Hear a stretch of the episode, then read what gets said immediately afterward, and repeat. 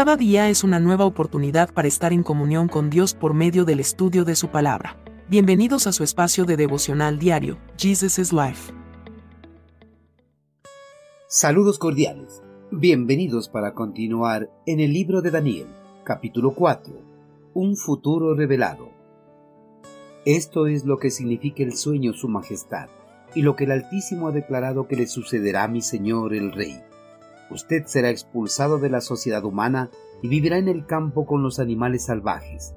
Comerá pasto como el ganado y el rocío del cielo lo mojará.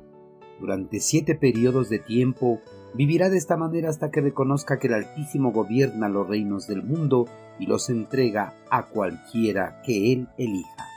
Rey Nabucodonosor, por favor, acepte mi consejo. Deje de pecar y haga lo correcto apártese de su perverso pasado y sea compasivo con los pobres. Quizás entonces pueda seguir prosperando. Sin embargo, todas estas cosas le ocurrieron al rey Nabucodonosor. Conocer lo que le depara el futuro es algo que a muchas personas apasiona. Por eso acuden regularmente a los adivinos, magos o videntes para que les den a conocer lo que les depara el futuro a través de la lectura de la mano, las cartas, el tabaco, el fondo de la taza de té o café, entre otros.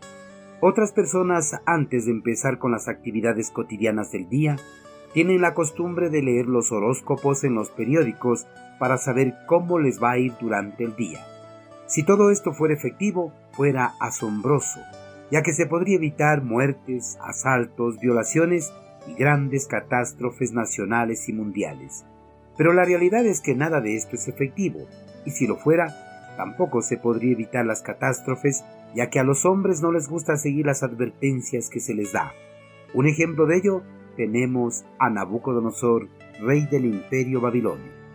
El rey Nabucodonosor había tenido un sueño perturbador, por eso había mandado a llamar a todos los sabios, brujos, adivinos y hechiceros de todo el imperio, pero ninguno de los que asistieron al llamado pudieron interpretar el sueño del rey.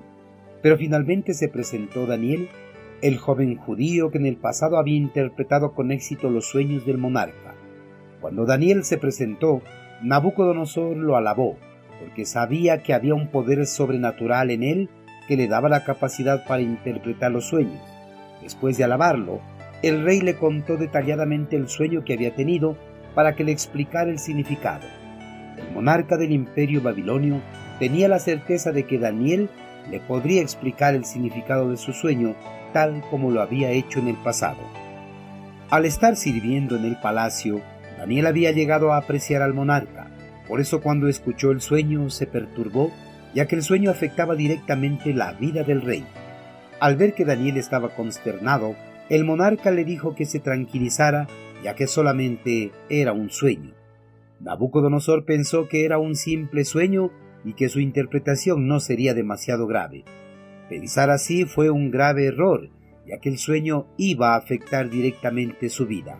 Daniel le dio a conocer que sería expulsado de la sociedad humana y viviría en el campo con los animales salvajes, que comería pasto conjuntamente con el ganado y que el rocío del cielo lo mojaría, que durante siete periodos de tiempo viviría de esta manera hasta que reconociera que el Altísimo gobierna los reinos del mundo y los entrega a cualquiera que él elija. Como estimaba al rey, David le pidió que abandonara sus pecados y la injusticia, que sea compasivo con los pobres para que Dios retenga el juicio decretado sobre él. Nabucodonosor desestimó los consejos de Daniel y siguió adelante con su vida tal como lo había llevado hace entonces, razón por la cual, pasados dos meses, el sueño que había tenido se cumplió al pie de la letra en su vida. Nabucodonosor no aprovechó los conocimientos de los sucesos anticipados que se le fueron revelados para su vida. Queridos hermanos, sin duda muchos de nosotros quisiéramos saber con antelación todos los sucesos de nuestra vida para no cometer errores, pero la realidad es que si conociéramos todos los sucesos de nuestra vida, igual cometeríamos errores y tomaríamos malas decisiones porque no nos gusta seguir las instrucciones que se nos dan. Nabucodonosor tuvo la oportunidad para enderezar su vida y no recibir la condenación que se le fue dictada en su contra por Dios. Pese a conocer lo que le deparaba el futuro, él no aprovechó esta oportunidad, sino que siguió con su vida como si nada. Hermanos, aunque no lo creamos, nosotros al igual que el monarca babilonio, sabemos lo que nos depara el futuro, sabemos que existe una sentencia dictada sobre todas las personas que no se apartan de la maldad y el pecado.